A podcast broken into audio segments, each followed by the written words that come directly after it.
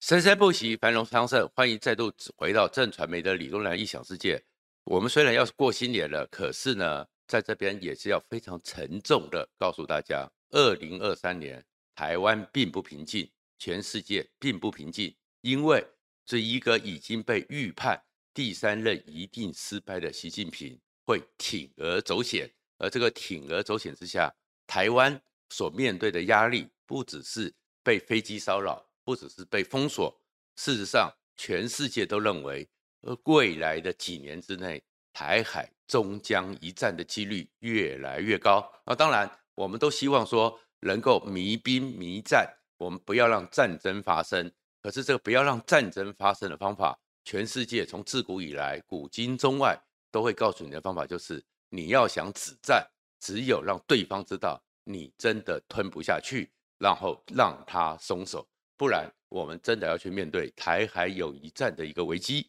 而这样的一个危机会产生多么惨烈的效果呢？这一段时间，各大媒体，包含国际媒体，都在讨论美国最重要的智库 CSIS，他们联合了全世界，透过视讯，透过不断的会议，做了二十四次的兵推，交出了一个分析报告：二零二六年，如果台海开战。会是一个美国、中国、台湾、日本四败俱伤的局面，而怎么样让这个四败俱伤的局面在二十四次兵推里面都逃不过的宿命有所改变，将是二零二三年最重要的课题。如果你关注这个频道，请记得按赞、分享和订阅，谢谢大家。我们知道说，其实呢，美国先有一个观念。美国做兵推，跟我们的军方，还有是东方这种威权传统的国家，或者是新兴民主国家那种歌功颂德的文化是不一样的。美国做兵推，有点像金庸的独孤求败，他呢其实是自认为天下武功他最强大，但求一败，所以美国的兵推逻辑叫做求败。美国就是会以他的兵推里面看到美军败了，不要觉得说是完蛋了，而是美国会推到极致，而极致之后如果败了，问题出在哪里？预做准备，重新调整。所以美军为什么七十几年以来一直是世界独强？就是他永远有一个凡事最坏打算，凡事推到坏的极端，然后从这里面。推出这些可能性之后，针对缺点立即改善，然后希望把这个缺点给消弭，这才是美国越来越强。所以美国兵推说整个败了，其实我们不用担心，因为我们知道美国一定针对这一次二十四个兵推里面怎么样去加强补强，然后立刻做出动作。而且事实上，里面这个状况里面，他的兵推的结论是。突然之间，在二零二六年，习近平和解放军因为太多的压力，决定突袭式的攻击台湾。而在这攻击台湾的状况之下，美国、日本、北约透过各种的，就像乌克兰和俄罗斯入侵乌克兰，先前看到集结，先前的警告，然后呢，完全在外交的斡旋上和经济的制裁上。都无法遏制习近平和解放军的野心之下，战争爆发了。而战争爆发之后，大概这场战争会打四到八个礼拜。而这四到八个礼拜的情况之下，美国、日本都积极的介入，但是这场战争结果最后，解放军是吞不下台湾。而这吞不下台湾的结果是，解放军包含他的三艘航空母舰，总共整个。精锐先进的一百三十八艘战舰全部被击沉。解放军中共从一九九零年代要迎向大海，建构海军，要重振在甲午战争之前的海权的一个想法彻底崩灭。而攻台的军队里面会阵亡一万五千人，然后被台湾俘虏数万人，台湾守下来了。这个解放军的攻台最后是不可能成功的，可是代价太大了。这个代价是在这么一个战争里面，美军和日军积极参战，预估大概是二十天到二十一天。那先前台湾要先做抵抗，而这抵抗之后，到最后解放军就是有能力，就是能够突穿登陆台湾，所以大家不要相信，不要想象说都是在海岸上打，都是在天空上打，解放军必然登台。只是在美国的想定里面有五种情境，一个是占领了台湾七百八十平方公里的土地，另一个是大概是两个台北市这么大以上的土地，另外一个是。占领了七千两百平方公里，一个是占领了两千两百平方公里，大概就是新北市这么大，而七千八的话，就是整个北台湾加上苗栗，可能都被他占领了这样一个面积，会不会被占领？然后台湾在努力的，在美国的协助之下，积极的把他们给赶回海上，或把他们歼灭俘虏。所以这个状况之下，台湾就算有护国神山，没有用。台湾的水利建设、台湾的铁公路、台湾的电力建设、台湾的基础建设，也会跟乌克兰一样变成一片废墟。所以，这个世界上的晶片、半导体、科技工业的重镇，会有很长的一段时间需要灾后重建。以这也是为什么印太司令会说，如果共军攻台，全世界会有二十五兆美金起码的经济损失，因为那会牵动到全世界，比俄罗斯攻击乌克兰这一年多造成全世界的困顿还要四十倍以上的伤害。而美国呢，在这场战争里面，美国会参战，美军也会来，但是美国两艘航空母舰会被中国的飞弹和密集的攻击击沉，美国的伯克级驱逐舰大概有十艘到二十艘会被击沉。美国的战机会损失一百架，而美国的美军会死亡阵亡三千两百人。不要看三千两百人的数字小小的哦，美国是一个全世界最强的国家。他在伊拉克和阿富汗这二十年的战争里面，第一次进攻全面进攻的时候只死亡十一人，后来是因为在这二十里面持续的巷战，持续的被突袭，持续的被人肉炸弹，所以累积起来大概六千多人。所以，如果一场战争，美军就死亡三千两百人，对美国来讲，那也是重大损失。而台湾呢，二十六艘军舰全军覆没；而日本呢，一百一十六架战机被击毁，二十六架的日本护卫舰、日本军舰出云号也被击沉。所以，日本也付出很多代价，而且日本的基地都会受到共军、解放军飞弹的攻击。那这样一个情况之下，当然是一个事败俱伤。所以美国当然是希望全世界知道这个状况，然后怎么做处理。而这处理里面呢，有几个原则。第一个原则就是在习近平狂妄发动战争，不管这是很重要，特别是赵少康，你们这些人给我听清楚，不管台湾谁当政，习近平在二零二七连任之前，因为交不出政绩，管你台湾谁当政，只要有机会，不管他是赖清德还是侯友谊还是郭台铭。他有机会就一定会进攻，所以这跟谁主政没有关系。战争的元凶就是习近平，习近平一定会出动。而这出动的情况之下，台湾呢，是不是有能力在这几年的时间里面，被美国和日本的协助之下，确确实实的确保，一定是做好战争准备，因为台湾不会是乌克兰。台湾不会是乌克兰，是因为乌克兰的土地广大，乌克兰是一个陆地，主要是个陆地国家，所以美国和北约在战争起来之后，各种的资源还可以透过，因为太大的陆地，这么长的一个补给线和一个防卫线是俄罗斯无法处理的，所以还可以不断的源源不不绝的协助乌克兰补充进去，而台湾只要发动战争，台湾得不到任何的补给。所以此时此刻，要在习近平动了妄念之前，台湾要准备好足够的弹药、足够的粮食、足够的人员、足够的训练，而且能够确保能够把登陆进犯的解放军滩头堡给吹灭，然后让解放军无法继续挺进。第二个就是美国和日本内部里面，国家内部也要非常强烈的做好准备。再也没有战略模糊，只要台湾被入侵，美国和日本没有经过内部的讨论，国会冗长的协议，时间是不等人的，是会立即积极介入。然后再过来是因为这个情况之下，所以美国和日本要加强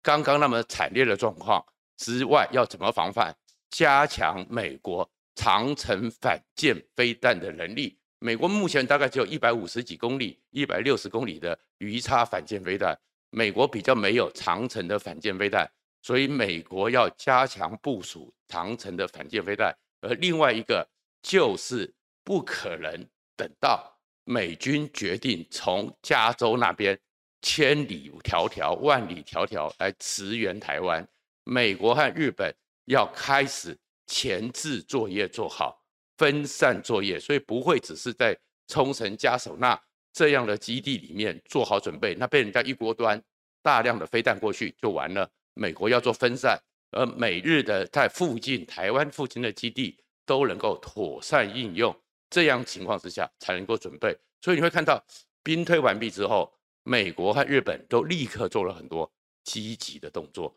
这积极动作是什么呢？美国再卖给台湾。一百枚最先进、美军正在服役、美国军队正在使用的 AIM-9S 一百枚，二零三零之前一次全部交给台湾。另外呢，美国的印太司令、前空军司令提出一个建议，一定要让习近平、让解放军知道说，你付出的代价超乎你的想象，建议协助台湾做地对地。可以摧毁上海的地对地飞弹，就主要不是打到上海哦，打到上海那只是一个战略上的威慑，而是摧毁上海。所以摧毁上海，那给我们的飞弹和那个武器的目的，就是告诉习近平，你让台湾打回石器时代，你整个中国会打到也是石器时代。那这样子，中国人你要去为了这个习近平的野心。做这么一个狂妄的梦想吗？要重新思考。然后呢，美国呢又已经决定组建他的第三个滨海战斗团，而这滨海战斗团会放到冲绳。放到冲绳是什么意思？就是滨海战斗团大概两千人，这个呢他们会是一个快速移动的部队，透过语音机做过 C 幺三洞 C 十七快速的分散，而且没有重型的火炮。没有重型的坦克车，非常灵活，等于就是特种部队，迅速的驰援各方，机动打击，二十四小时之内到达需要他们的战场，就放在冲绳。然后美国和日本呢，立刻就举行了国防部和五角防卫省和五角大厦的二加二安全咨商会议，正在讨论怎么样让美军在整个日本附近的西南诸岛。里面的驻军开始分散化，不要集中在嘉手纳，成为一个明显被集体攻击的目标。所以目前大概出来是，日本打算在整个西南诸岛靠近台湾这附近的岛屿呢，要扩建一百三十个油弹库，到时候不需要远从横须贺、远从美国运过来，一百三十个战备油弹库提前准备。十二个小岛开始整建跑道，让 F 三十五 B 可以短场起降，让 F 三十五呢随时只要你共军蠢动，你他们就可以立刻应应。然后另外一个，美国目前当然还在发展长城的反舰飞弹，因为他们过去海军太强大了，现在也不会让航空母舰这么靠近来，变成是东风飞弹的目标。所以美国过去横空出世第一代的利中战机。F 幺幺七也重新复飞，而这重新复飞里面呢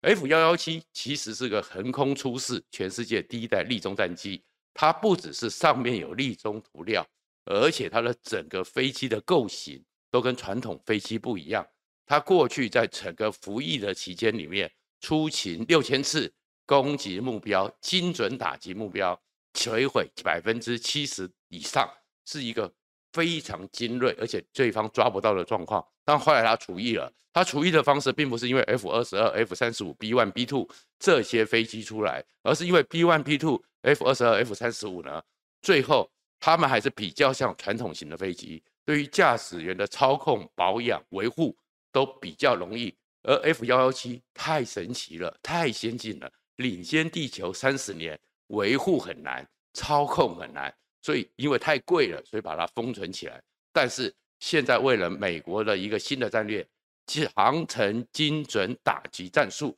直接飞过来，而且它的立中效果比 F 二十二、比 F 三十五都要好。这个情况之下，重新启动，上面挂 AGM 一五八 ER，AGM 一五八 ER 是这个反辐射飞弹，它的射程大概是一千九百公里，就是所以在飞机上直接打下来，而且它的特色是有 AI 的能力，所以它可以，你很多时候它是追查你的雷达波，然后锁定的目标直接打下去。那共军有没有办法对付？有，所以共军也会超演，雷达开二十秒就停掉，开二十秒就停掉。这样子就好像它的目标就不见了，但是 F A G M 一五八一啊它上面有晶片 AI 智慧晶片，AI 智慧晶片会记忆就在这附近，你曾经出现过，所以它不会被因为你这个误导，它就忽略这个目标。你在重启的时候直接打下去，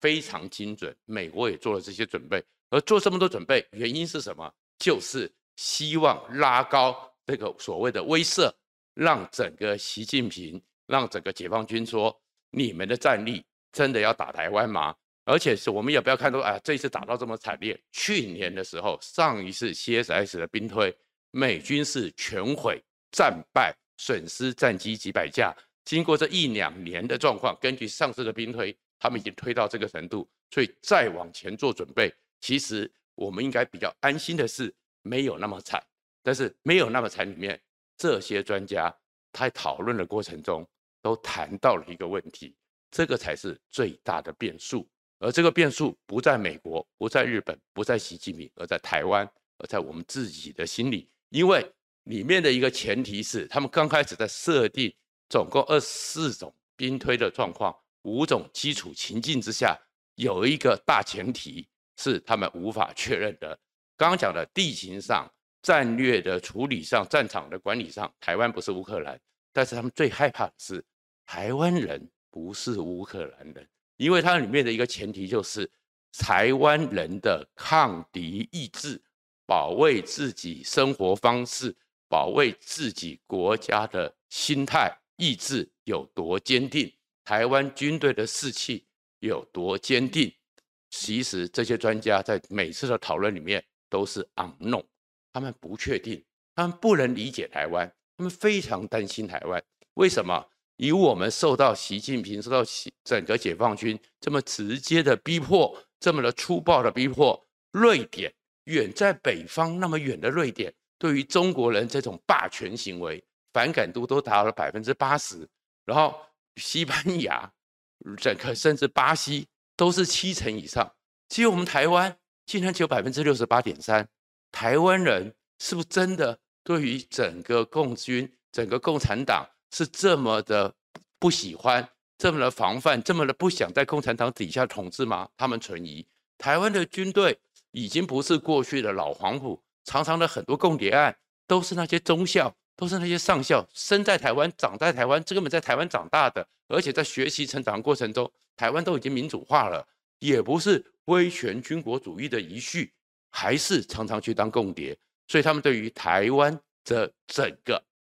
是否有足够的防卫意志，台湾的士气是否坚定，其实是存疑。但是如果存疑下去，推不动了。所以刚刚讲的那所有的想定，二十四种兵推，他们都做了一个假设：假设台湾人是爱国的，假设台湾人是珍惜自己的生活方式的，认为台湾是跟乌克兰一样的情境，台湾会抵抗。台湾不会有内乱，台湾不会有内贼，做出那样的一个结论。但是里面有一个东西叫做末日情境，末日情境就是共军以为美国还没到，台湾内部的杂音就起来了，而起来之后呢，投降了，三万六千平方公里通通都被占领了，台湾就被沦陷了。而这样一个情况，那美国和日本再怎么准备，再怎么强大，再怎么想要协助台湾都没有用。而这样一个末日情境会发生吗？其实，如果我们内部里面还是纵容一些投降派，